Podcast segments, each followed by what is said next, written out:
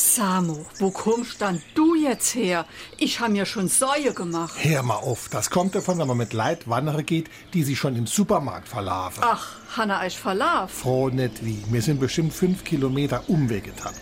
Es hieß ja, der Markus kennt den Weg, Pfeifdeckel. Ei, wie kann dann so etwas passieren? Hat von euch keiner eine Karte dabei oder mal auf sein Handy geguckt? Nix da. Es hieß, was soll da schon passieren? Wenn man nicht weiter wisse, gehen wir eben aufs Geradewohl. SR3. Warum wir so reden. Wie man schwätze.